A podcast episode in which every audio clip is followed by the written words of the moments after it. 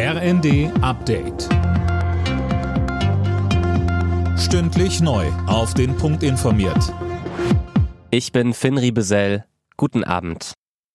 Nach massiver Kritik an seinem Holocaust-Vergleich rudert Palästinenser-Präsident Abbas zurück.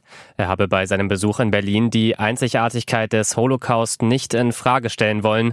Tom Husse, auch über die Reaktion von Bundeskanzler Scholz wird weiter diskutiert. Ja, richtig. Der Kanzler hatte sich nämlich erst nach der gemeinsamen Pressekonferenz mit Abbas zu dem Vorfall geäußert und ihm dann erst widersprochen.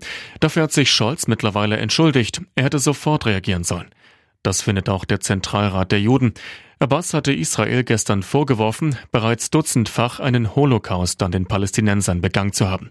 Israels Regierungschef Lapid sprach von einer ungeheuerlichen Lüge.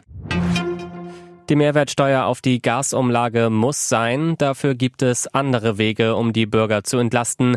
Das hat die EU-Kommission betont und Deutschland einige Vorschläge gemacht, so die FAZ.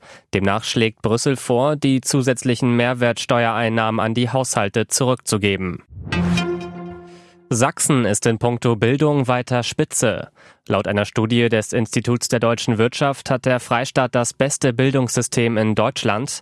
Danach kommt Bayern, Schlusslicht ist Bremen. Die Pandemie hat in den letzten Jahren für große Lernlücken gesorgt, sagte Hubertus Pellengar von der Initiative Neue Soziale Marktwirtschaft. Was in den vergangenen zwei Jahren bei wirklich Hunderttausenden Kindern verpasst wurde, lässt sich jetzt nicht mehr aufholen. Das ist eine schreiende Ungerechtigkeit, denn das trifft Kinder, die sich bei ihrer Bildungskarriere ohnehin schon auf sich selbst verlassen müssen und auf sich selbst angewiesen sind.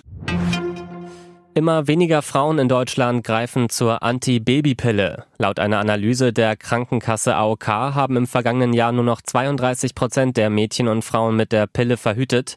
Vor zehn Jahren waren es noch deutlich mehr. Alle Nachrichten auf rnd.de